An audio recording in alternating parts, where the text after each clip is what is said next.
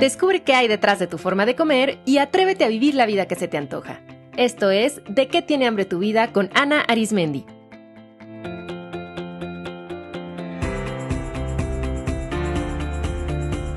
Este es el episodio 314, Patatas fritas picantes.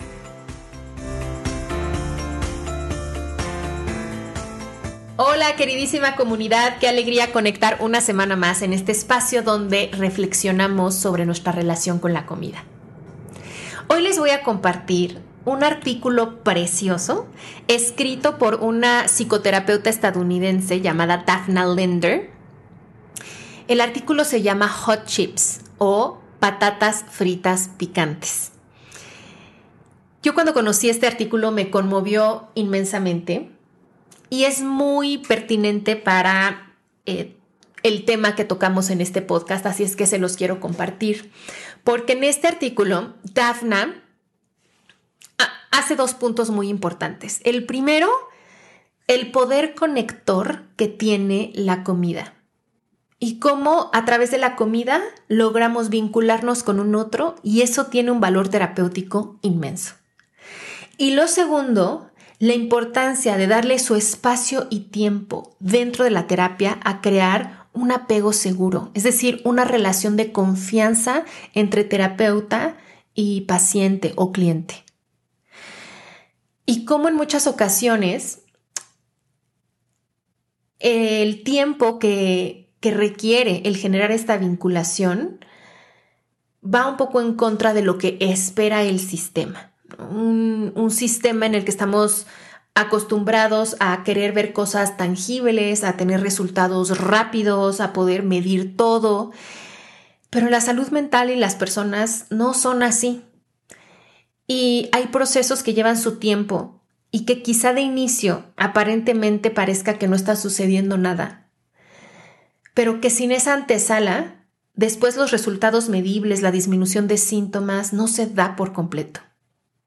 Daphna Lender es una de las líderes de una modalidad de terapia que se llama Theraplay, en la que yo tengo el gusto de estar formada.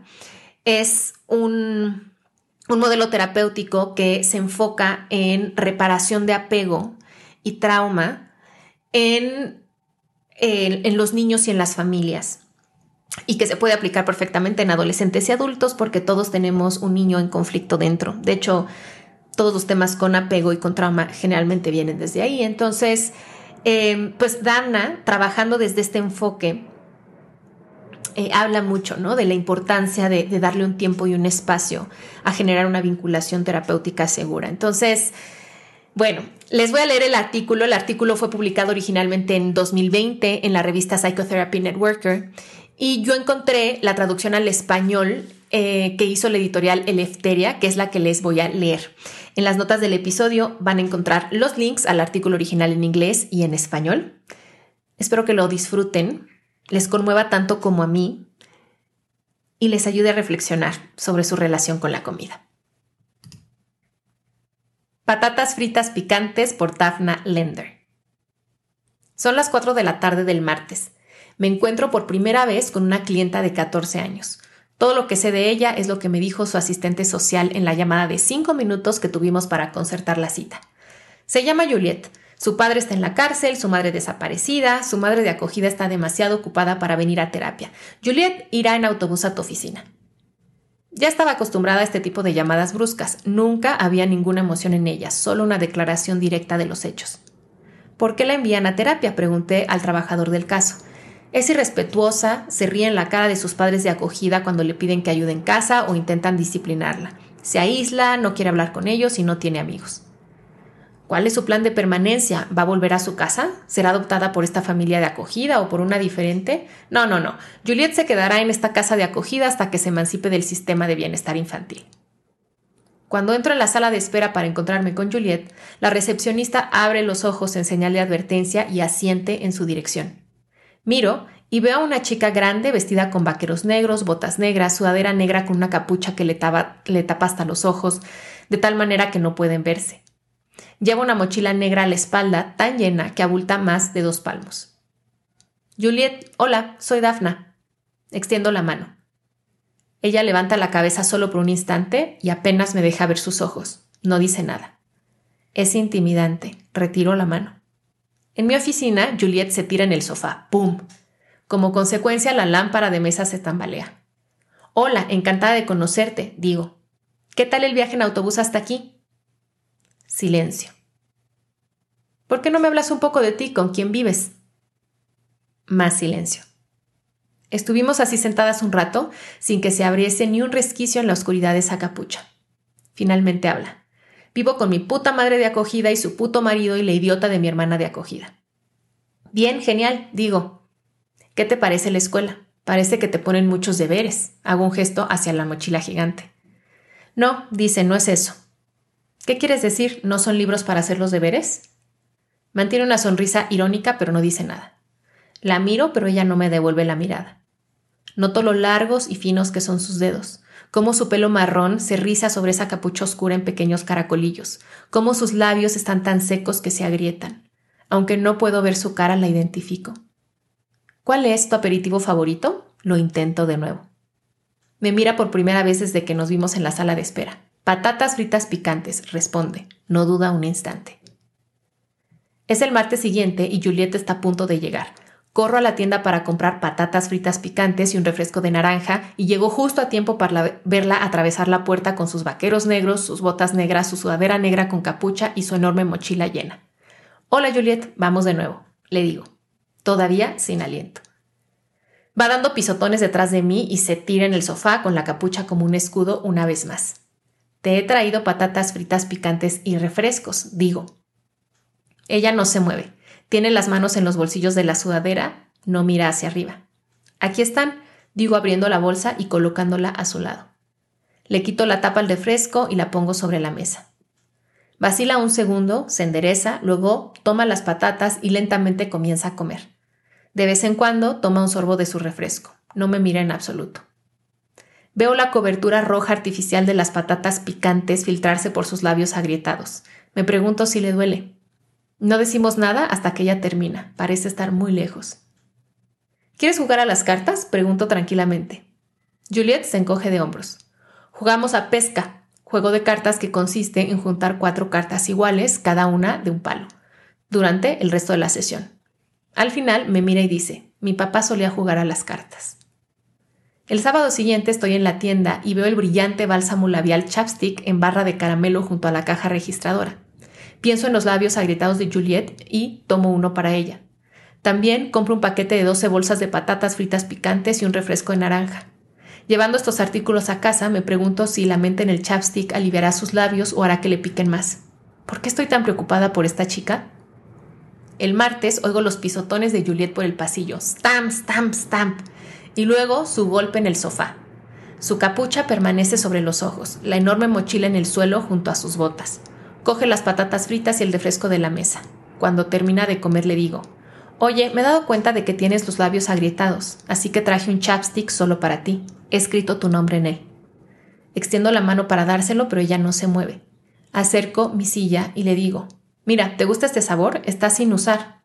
¿Ves el precinto? Sigue mirando hacia abajo. Me inclino hacia adelante, me arriesgo. Rompo el precinto, le quito la tapa, se lo acerco por debajo de la capucha a los labios y le aplico el brillante chapstick. No se mueve, pero tampoco se acobarda. Se lame los labios después de un minuto. Coge el tubo y lo inspecciona. Lo guardaré aquí para ti y podrás usarlo siempre, le digo. Está aquí solo para ti. La siguiente sesión comienza de la misma manera, pasos pesados, tirarse en el sofá, ojos ocultos, excepto que ahora, después de caer en el sofá, Juliet saca los labios de debajo de la capucha esperando que le aplique el brillante chapstick de menta. Lo hago cuidadosamente, asegurándome de permanecer dentro de las líneas de exagerado mohín. De alguna manera se percibe que hay mucho en juego. Estoy muy segura de que si alguien me hubiera visto en ese momento, esto habría aparecido en la supervisión. Límites, pero funciona. La capucha se retira. Juliet toma la baraja y sin palabras empieza a repartir. Se come las patatas fritas picantes, se bebe el refresco. No decimos nada, ni siquiera me mira la mayor parte del tiempo. Plas, echo una carta, plas, ella echa la suya. Plas, echo mi carta, plas, ella echa la suya. Me viene a la cabeza una canción de Queen. Is this attunement or just a fantasy? Mirror neurons fire, that is reality. Cuando viene a mi sesión la semana siguiente, inmediatamente busca sus patatas fritas picantes. Oh, mis patatas picantes, dice, sin aliento, como si su vida dependiera de esa bolsa. Me ofrece una patata. No tolero la comida picante, pero acepto y doy unos cuantos mordiscos. Al instante tengo la boca ardiendo. Ella se ríe con ganas mientras abanico mis labios y busco agua. Luego, mientras mordisquea, me cuenta su día, sobre todo lo estúpidos que son sus padres de acogida, lo idiota que es su hermana de acogida, cómo le gustaría poder vivir con su madre. Intento actuar con normalidad, pero sigo pensando sin podérmelo creer. ¿Ahora está charlando conmigo? Cuando le pregunto dónde cree que está su madre, dice, no lo sé, solía quedarse con mi tío, pero ya no está ahí. ¿Dónde está tu padre? Mi padre está en la cárcel.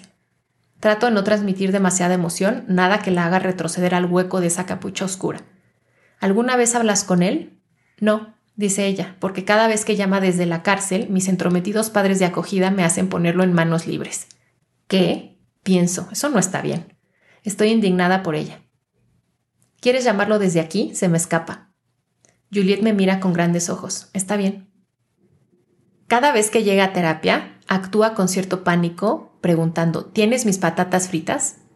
Pero lo que yo oigo es, ¿te has acordado de mí? ¿Te importo? ¿Te importa? Enviamos una carta a su padre pidiéndole que llame durante su próxima cita y lo hace. Papi, su voz brilla con devoción, una voz muy joven y dulce que no reconozco. Sí, me va bien en la escuela, sí, me va bien en casa, sí, me gusta leer y esas cosas. Bien, papá, bien. Te quiero, papá. Cuelga. Ahora está en silencio. Jugamos a las cartas durante el resto de la sesión. No dice ni una palabra, ni siquiera suelta una sonrisa de júbilo cuando gana. Intento participar protestando y quejándome de la derrota, pero ella no responde. Trato de echar una carta en la mesa para que ella pueda ganar, pero no lo hace. En la próxima sesión tengo un salón de manicura instalado en mi oficina. Saqué esta idea de mi mentora de Therapy, Phyllis Booth, como una forma divertida de abordar las necesidades de apego de un niño con la crianza y el cuidado. Así que tengo una tacita con agua caliente y jabón para remojar, crema para las cutículas, loción para las manos, una lima de uñas y diversos esmaltes de colores que he llevado de casa. Cuando ve los artículos se le dibuja una mirada interrogante en la cara. Se deja caer en el sofá y comienza a inspeccionar los colores. Empiezo a lavarle la mano, luego la seco, le pongo crema. Quiere alternar el verde y el azul, lo cual yo acepto de buen agrado. Y para mi sorpresa, cuanto más avanzamos en la manicura, más sociable se vuelve. Muy pronto se ríe y chilla mientras me cuenta historias sobre su hermana de acogida, que es tan estúpida como para que la pillen guardando comida bajo la cama, y luego llora cuando le gritan. ¿Cómo aprendiste a no llorar cuando tus padres adoptivos te gritan? Le pregunto. Yo no lloro. ¿Has llorado alguna vez? Se encoge de hombros, hace una larga pausa, luego se inclina y dice. ¿Sabes por qué mi mochila está tan llena? ¿Por qué? pregunto. Porque es mi arma susurra. ¿Tu arma? ¿Quieres decir que tienes un arma ahí? No, mi mochila es mi arma. Cuando me bajo del autobús, la balanceo. La balanceo muy fuerte para que le dé a alguien y nadie me pueda tocar. Y entonces me dicen, oye, cuidado. Y yo, jaja, lo siento, es mi mochila. Tengo un montón de deberes, estúpido. Oh, digo, así que te protegen el autobús. Sí, dice haciendo una pausa. Haces la manicura muy bien. Le abanico las uñas hasta que se secan. Juliet las admira y rebosa de alegría. La acompaño por el pasillo hasta la puerta. La misma chica que entró con una capucha sobre los ojos ahora sale saludando con las manos como si fuera de la realeza. Esto se prolonga durante un año. Su asistente social y su madre de acogida están molestas conmigo porque el comportamiento grosero de Juliet en casa está empeorando, no mejorando. No puedo hacer que Juliet hable de su familia de acogida más allá de los estúpidos que cree que son o que hable casi nada sobre su familia de origen. No puedo hacer que rellene fichas para identificar ansiedades, preocupaciones o esperanzas. No puedo hacer que practique las habilidades de afrontamiento que intento enseñarle. Lo que sí puedo hacer es pintarle las uñas, dejar que me gane las cartas, crear elaborados saludos de 10 pasos con ella y darle patatas fritas picantes para comer. Siempre patatas fritas picantes. Cada vez que entra en mi consulta actúa con pánico. ¿Tienes mis patatas picantes? pero lo que yo oigo es, ¿te has acordado de mí? ¿Te importo? ¿Te importa? Siempre hay patatas fritas picantes en la mesa. Sí, tú importas. Sí, me importa. Estamos aquí juntas. A pesar de la falta de progresos apreciables en su expediente, sé lo que estoy haciendo con Juliet. No estoy volando en la oscuridad sin instrumentos. Estoy dejando que se sienta segura y atendida. Le estoy dando una base segura. Pero compartir patatas fritas picantes y hacerle la manicura no es congruente con las prácticas del resto del mundo de la terapia. Estás intentando ser su amiga, no su terapeuta, me dice su asistente social por teléfono un día.